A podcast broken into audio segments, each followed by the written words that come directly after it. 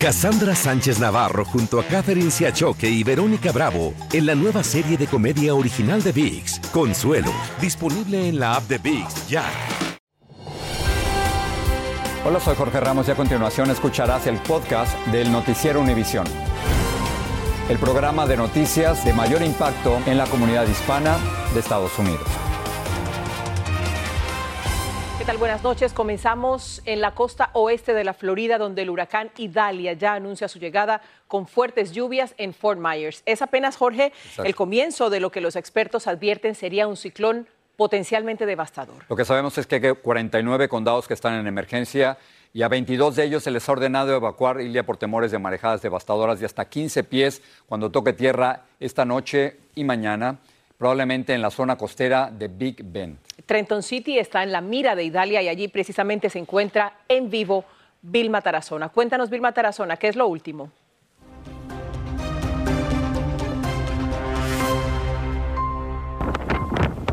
Las bandas externas del huracán Idalia empezaron a sentirse en la costa suroeste de Florida. El temor es palpable en la población. Cientos de miles de residentes de la costa noroeste del estado, que recibieron orden de evacuación obligatoria, están tomando decisiones de última hora. Maribel Garrett es el enlace de la ciudad de Tampa con la comunidad hispana y les pidió ponerse a salvo. Ellos sé que de pronto no tienen documentos y les da temor ir a los albergues, pedir ayuda. ¿Qué les dices tú? No importa el estatus, eh, en este momento lo importante es mantener a la comunidad segura. En Crystal River, este restaurante mexicano decidió abrir hasta el último momento antes de la llegada de Italia. Está asustada, porque aquí hace, no sé, dos, tres años ya hubo uno, aquí, aquí se hundió de agua muy peligroso. Lorenzo Gorrosieta vino a comer su última cena antes del inminente azote del ciclón. ¿Cuál es el mayor temor que tienes con este huracán? Pues si llega a pasar, pues nos, va a dejar, nos deje sin casa todos. Amy Hunter acogió en su casa a los que tuvieron que abandonar las suyas. Entonces nosotros pues queremos ayudar en la comunidad y es simplemente abriendo nuestro hogar para aquellos que conocemos, para que estén aquí con nosotros para refugiarnos. Nos dieron orden de evacuación, nosotros tenemos un mobile home y, y ellos se ofrecieron amablemente a darnos estadía esta noche y pues estamos en colaboración. El pastor Asael Pitti abrió las puertas de las iglesias del área rural de Trenton para la comunidad hispana que se siente desprotegida, la mayoría de ellos mexicanos. Nuestras, nuestros tres templos están a la disposición. De hecho, ya tenemos una lista de personas que van a estar hospedándose esta noche, a fin de que puedan estar debidamente salvaguardados. Muchas de estas personas viven en trailers, en casas móviles, y nos preocupa mucho la condición de esas casas y que ellas, la, ellos, la familia entera, puedan estar bien. Bueno, yo precisamente me encuentro en este momento en una de esas iglesias que ha sido habilitada como refugio para la población inmigrante. ¿Por qué son tan importantes estos albergues en este momento? Porque lamentablemente mucha de la población hispana prefiere quedarse en sus viviendas arriesgando su vida antes que ir a un refugio habilitado por el gobierno por la simple razón de que no tienen documentos. Así que aquí son bienvenidos. Y el plan de esta comunidad es, una vez el huracán Idalia esté pasando por esta zona del país, se unirán todos en oración para pedir la protección divina. Esto desde Trenton, regreso con ustedes a los estudios. Muchas gracias, seguimos con este tema. Nuestra meteoróloga Jessica Delgado está en Gainesville y nos habla de cuándo y con qué intensidad Idalia va a azotar el oeste de la península de la Florida. Jessica, te oímos. Hola, ¿qué tal Jorge? Así es, estamos en vivo desde Gainesville, en la Florida, donde se observa la calma, pero vemos hacia el horizonte, ya el cielo ha comenzado a oscurecerse y las tormentas comienzan a acercarse. Ahora, a esta hora, lo último, 5 millones de personas desde Fort Myers hacia Apalachicola están bajo aviso de huracán y desde Florida hacia las Carolinas están bajo aviso y vigilancia de tormenta tropical. Vámonos al cono de trayectoria seguirá su trayectoria hacia el norte. Para mañana se convertirá en un poderoso huracán de categoría 3 a medida que se aproxime entre Cedar Key y Apalachicola como un poderoso huracán el posible impacto en Big Bend. Luego se dirige hacia Georgia y hacia las Carolinas. Vamos a hablar del riesgo de inundaciones para hoy y para mañana desde Florida hacia las Carolinas. Además vamos a estar experimentando un fenómeno astronómico mañana, la segunda superluna del mes, la última del año. Va a traer una situación bastante peligrosa porque va a traer una marea muy alta. En combinación con la marejada ciclónica estaremos hablando de inundaciones costeras que posiblemente cobren la vida de muchas personas. Así que hay que estar alerta y preparados. También vamos a estar hablando de fuertes vientos, probablemente destructivos, tornados durante el transcurso de esta noche y mañana por la mañana. Así que no hay que bajar la guardia. Ilia. Muchas gracias, Jessica. Seguimos pendientes de la llegada de Idalia. Vamos a cambiar de tema. Este martes volvió a aumentar el número de migrantes que cruzan la frontera para entregarse a las autoridades estadounidenses. Tanto en México como en este país, los albergues están saturados. Marlene Guzmán está en Piedras Negras, México, donde habló con algunos de los migrantes que intentan cruzar. Tengan cuidado con los niños. Sin medir los riesgos y a todas horas del día llegan migrantes a Piedras Negras, México. Se arriesgan en el peligroso río Bravo y decididos avanzan a entregarse a agentes fronterizos, marcando así un repentino aumento en los cruces ilegales por zonas como Eagle Pass y El Paso, Texas. Nos toca porque no tenemos más plata, no tenemos más nada. Sigan por allá, pues ustedes. Nuevamente se aventuran en grandes cantidades. Vemos a familias con niños en brazos, adultos solos, parejas, la mayoría de Honduras y Venezuela. Ni el alambre de púas ni la barrera militarizada parecen ser obstáculos que los detengan. ¿No les da miedo? Sí, se ve que está fuerte, pero ajá, no, no hay de otra. Vemos cómo se apresuran a llegar del lado estadounidense. Entonces me voy a atrever a cruzar con la niña. Un panorama que no se veía en meses, ahora vuelven a ser visibles las largas filas de migrantes esperando a ser procesados. A partir de mayo no lo habíamos visto nuevamente hasta ahora. Este nuevo incremento en la migración ya comienza a abrumar y saturar los centros de procesamiento y los albergues en ambos lados de la frontera. Eh, llega gente, eh, sobrepasa la capacidad. Varios sectores de la patrulla fronteriza en Texas durante este mes ya registran entre 600 y 900 detenciones por día. Mientras tanto, seguimos esperando la respuesta del Departamento de Seguridad Nacional sobre las cifras más recientes a lo largo de toda la frontera. Por ejemplo, en Del Río reportan más de 6.500 detenciones, 7 ahogamientos y 31 rescates de migrantes entre el 13 y 19 de agosto. También fuimos testigos de cómo otro grupo de migrantes se quedó esperando a los agentes a orillas del Río Grande por un largo periodo bajo los rayos del sol, pues nadie se acercaba. Incluso vimos a uno regresarse del lado mexicano a comprar algo para refrescarse y otra vez volvieron a cruzar al lado estadounidense. En Piedras Negras, México, Marlene Guzmán, Univisión. El alcalde de Miami, Francis Suárez, anunció hoy que suspende su campaña por la candidatura presidencial republicana.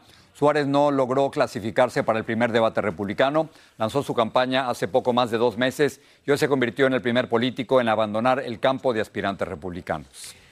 La familia de un soldado hispano de Texas exige que se esclarezca su muerte en la base militar Fort Cavazos, antes llamada Fort Hood.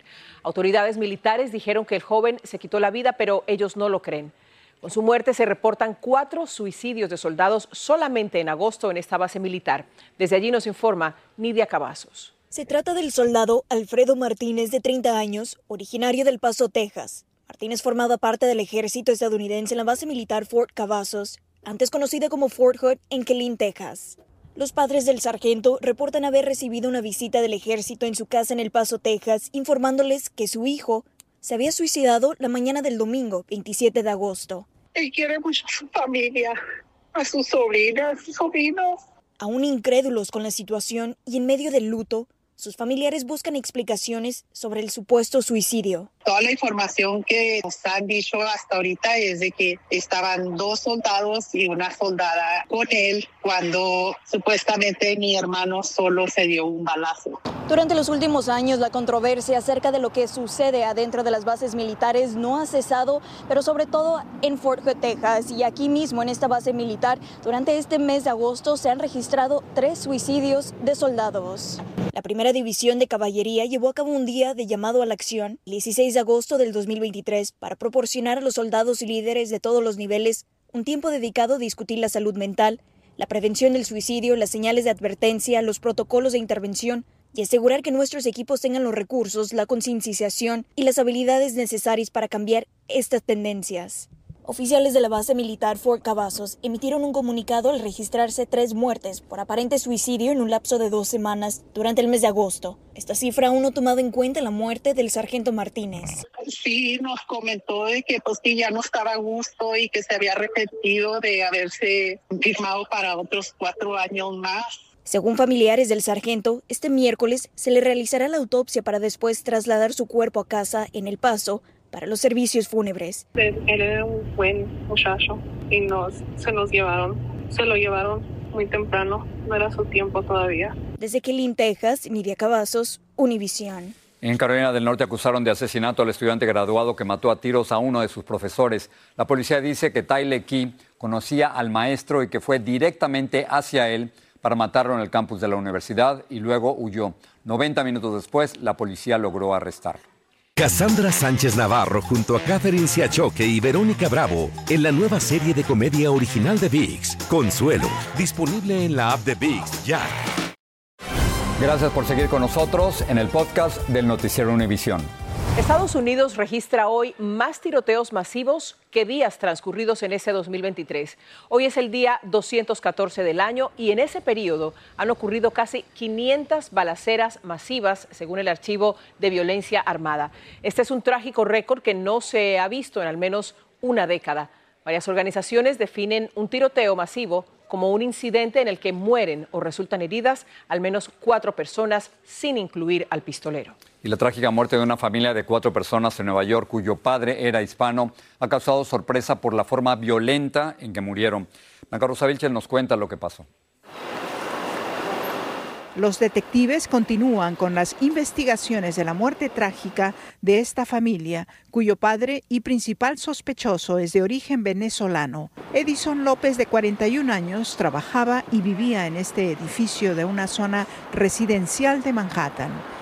Según la policía, acuchilló a su esposa Alexandra Witex, de 40 años y de origen polaco, y a los hijos de ambos, Lucien, de 3 años, y Calvin, de 1. ¿Qué es lo que más le ha impresionado a usted?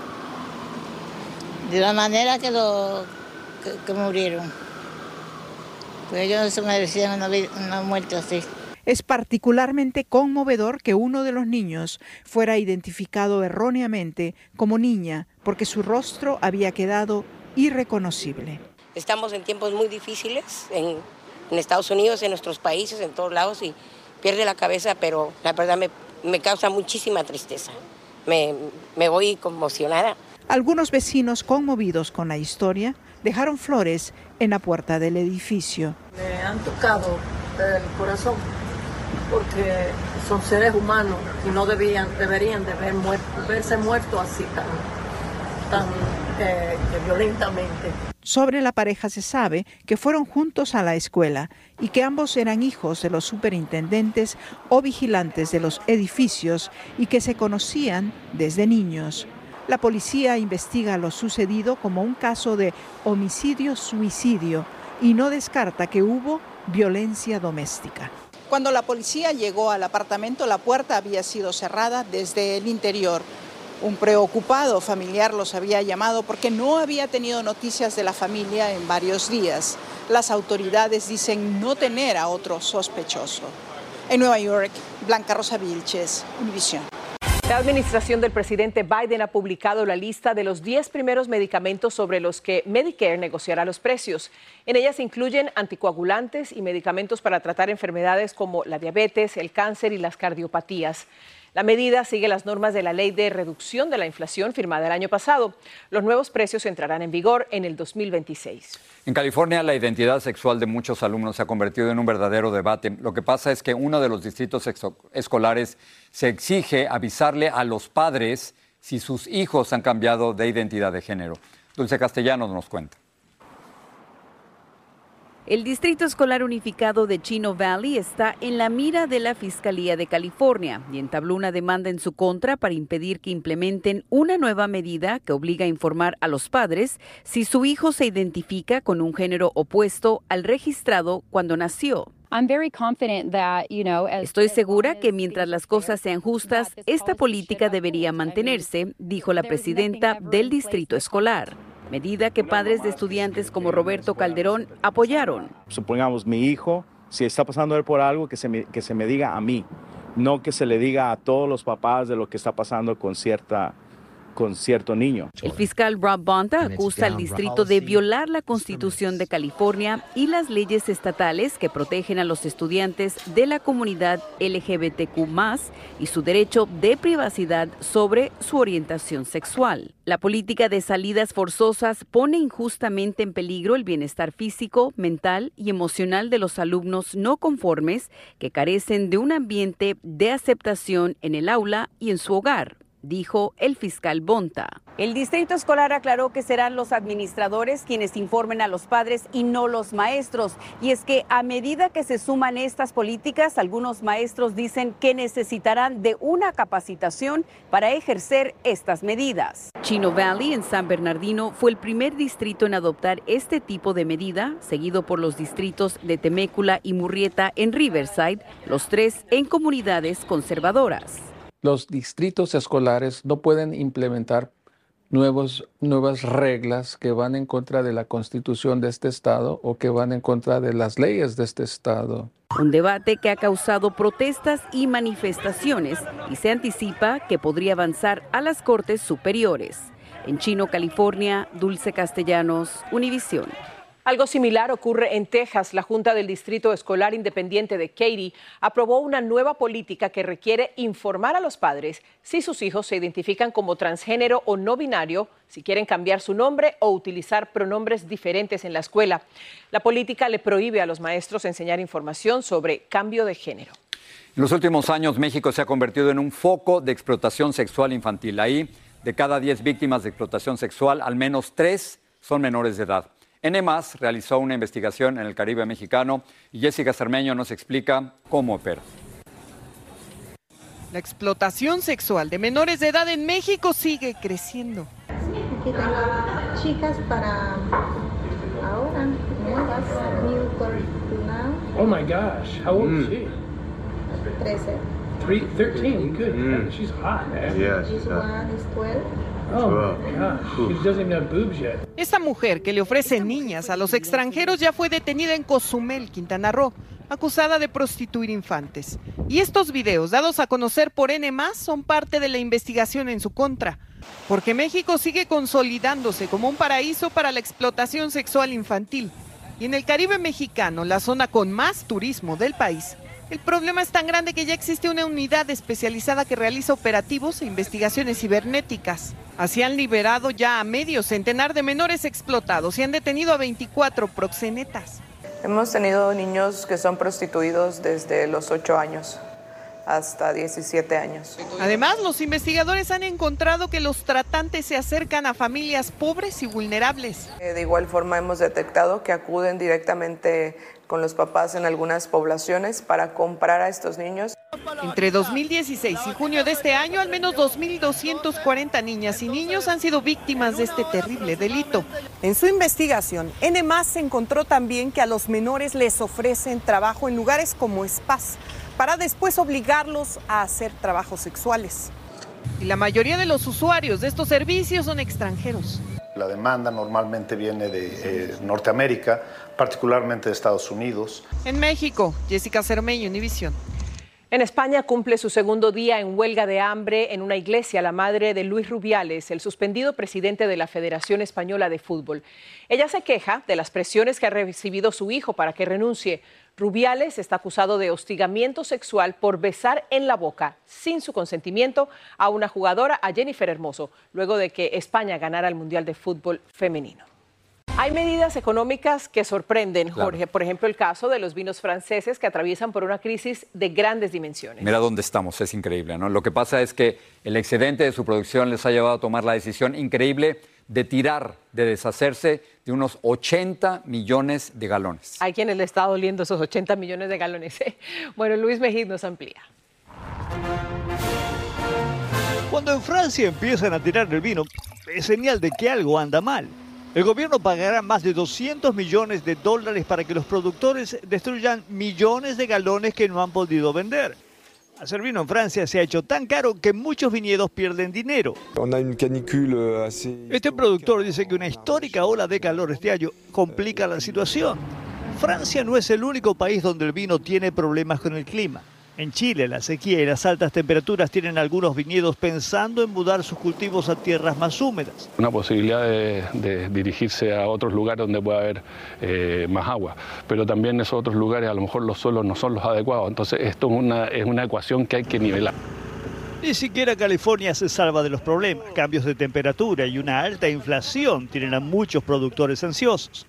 Problemas de producción y los efectos del cambio climático no son los únicos desafíos que enfrenta la industria. Detrás de todo hay un cambio en los hábitos de los consumidores. Los jóvenes, por ejemplo, toman menos vino y eso se empieza a notar. ¿Tú tomas vino?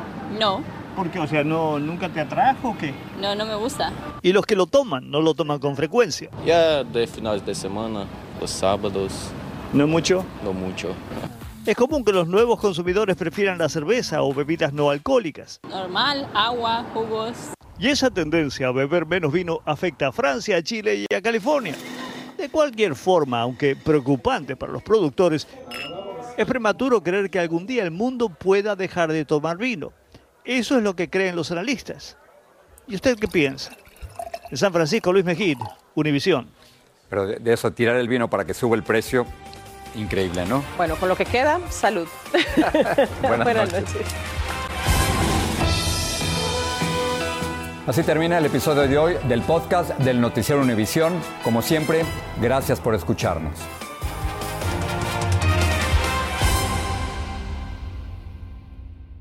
Cassandra Sánchez Navarro junto a Catherine Siachoque y Verónica Bravo en la nueva serie de comedia original de VIX, Consuelo, disponible en la app de VIX ya.